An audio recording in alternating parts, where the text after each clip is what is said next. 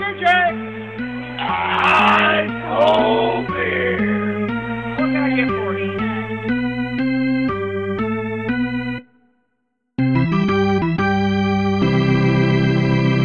Hello，欢迎收听棒球伊甸园第十集。那这一集呢，我们依然留在德州。不过说到德州哦，其实我在当驻美记者那段期间，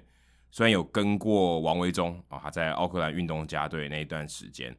还有去采访过黄伟杰啊，他之前在游击兵队的时候。可是黄伟杰在游击兵时期，我其实是在小联盟的这个三 A 的球场访问他，所以我也没有到德州去。那王维中跟王维中那段期间，也刚好都没有到，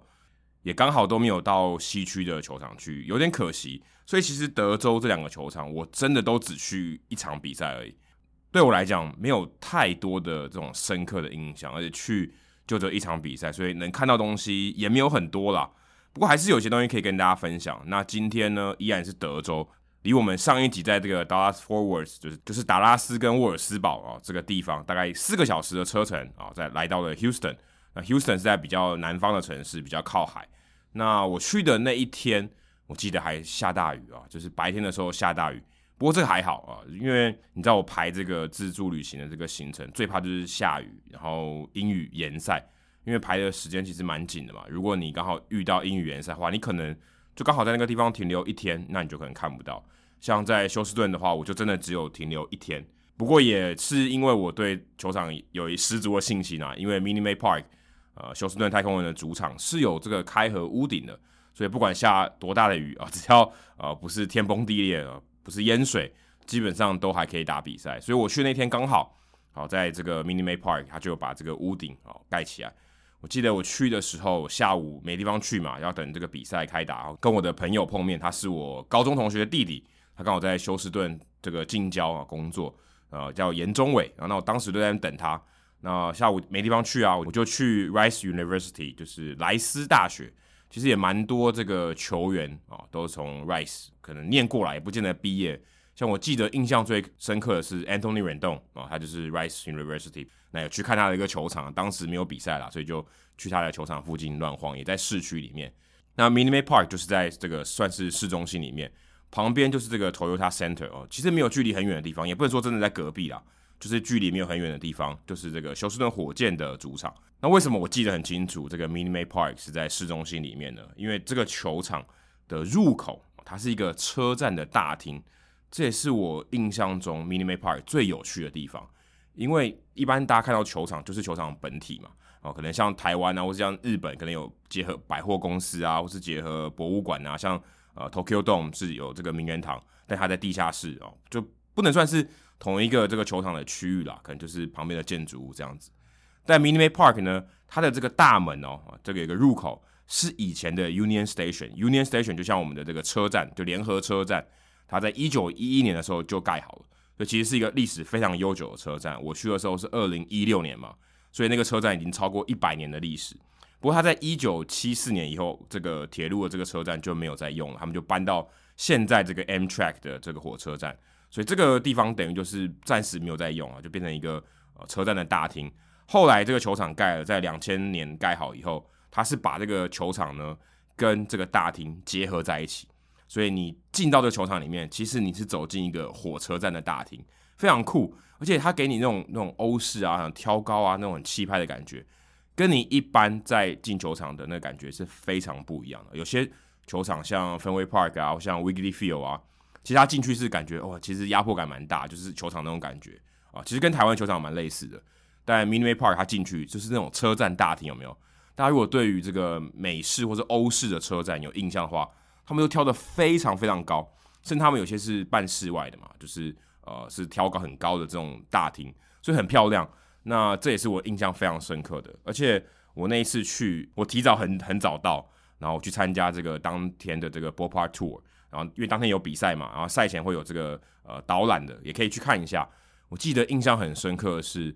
他带我们去看包厢，还有这些呃，但没有到球员休息室啊，可能就是在这个包厢或是一些呃参观的景点地方可以看一看。然后聊到 Ballpark Tour，刚好也顺便工商一下，上周六呢，那魏全龙有邀请我。还有我们的听众朋友啊，一起去这个天母棒球场去参观一下。诶，天母棒球场最近改装成怎么样子啊？然后在赛后也有让我们在场上传接球。非常谢谢魏全龙队的哲彦张哲彦提供我们这个机会。我希望之后还有机会有啊，所以哲彦如果能听到的话，这个 Ball Park Two 我觉得很不错，而且赛后如果可以让大家在场上可以传传接球啊，就算是十分钟十五分钟啊，就算是要付费，我觉得其实都是蛮棒的体验。那再聊回到这个 minimai Park 的 Ball Park Two，这个球场导览里面，我印象最深刻的是它有一个这个木质的模型，然后讲解这个 minimai Park 它的屋顶是怎么样开合的，非常酷的一个模型。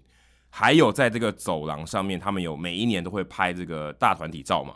我还特别去找哦，还有罗家人的照片在里面，所以因为罗家人他在开季的时候，他有在这个名单里面，所以哦，在这个四十人名单里面，所以他有出现在这个大合照里面，印象还蛮酷的。其实等于说。嗯，在这个球场里面还可以找到一些台湾人的身影啊。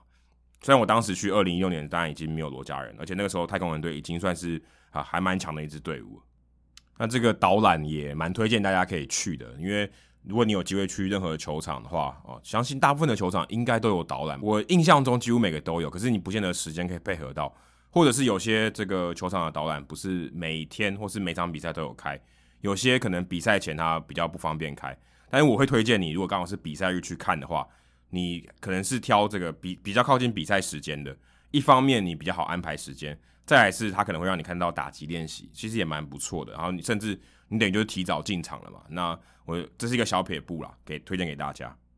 那 Minute Maid Park 它其实这个球场里面有蛮多我觉得很值得一提的事情，例如像这个中外野，他们有一个全垒打的这个计数器。就是记主场的球员打了多少支全垒打在 Minute Maid Park 里面，然后还有一个 Home Run Pump，因为之前这个球场是 Enron Park，就是以石油品牌为命名的这个球场，所以它这边有一个这种像加油一样的一个 pump 啊，那就是 Home Run Pump，所以上面有这些像加油的时候，他不是会跳那个数字吗？所以当你啊，如果这个主场的球员打了一支全垒打的时候，啊，这上面就会加一。我去的那天是刚好就是 Alex Bregman 他打出生涯首轰啊，所以这上面也会加一，这样子还蛮有趣的。而且那天我们看比赛，我跟钟伟一起去看，我还特别挑了那天就是他开口哦，是前当时是前赛扬奖得主啊，因为那一年他其实投的就没有那么好了。那我们挑他那场先发的比赛去看，所以在球场的这个左外野靠近这个标杆的地方啊，就是位置比较差的地方，有一个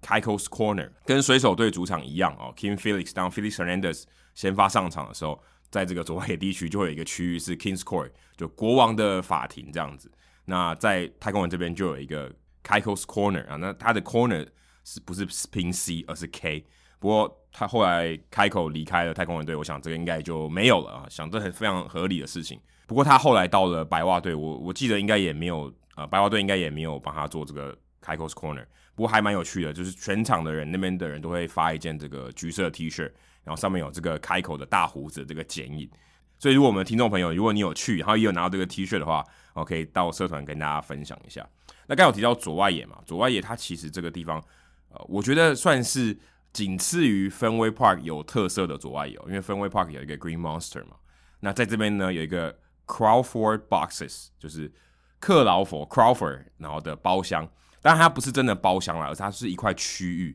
那这块区域它也蛮高的，就是跟这个有点像是 Green Monster 一样，但是当然它跟这个 Green Monster 不能比啊，它只有十九尺高，所以也没有到非常高，可能大概呃两个姚明多一点点这个高度，但是它也是个高墙啦。然后这个高墙它也是一个计分板，也是这种人工操作的计分板，有保留了一点传统的特色在这个球场里面。然后在这个 Crawford Boxes 上面的这个包厢上面，它其实不是真的一个包厢啦，它就是一个座位区。那这个座位区呢是有一个餐厅。说算是冠名吗？也不能算是冠名，就是它支持的一个区域。然后它上面有写 Landry's 哦，就是 L A N D R Y S Landry's 蓝氏餐厅。那如果有这个球迷在这个 Crawford Boxes 里面接到全垒打球的话，他就会得到这个餐厅的礼物卡，兑换券，就是礼券啦。你刚好在这个 Crawford Boxes 看球，然后接到全垒打球的话，你就有机会换到这个礼物卡。Crawford Boxes 它命名，它其实跟这个这个球场的这些人物没有什么关系，而是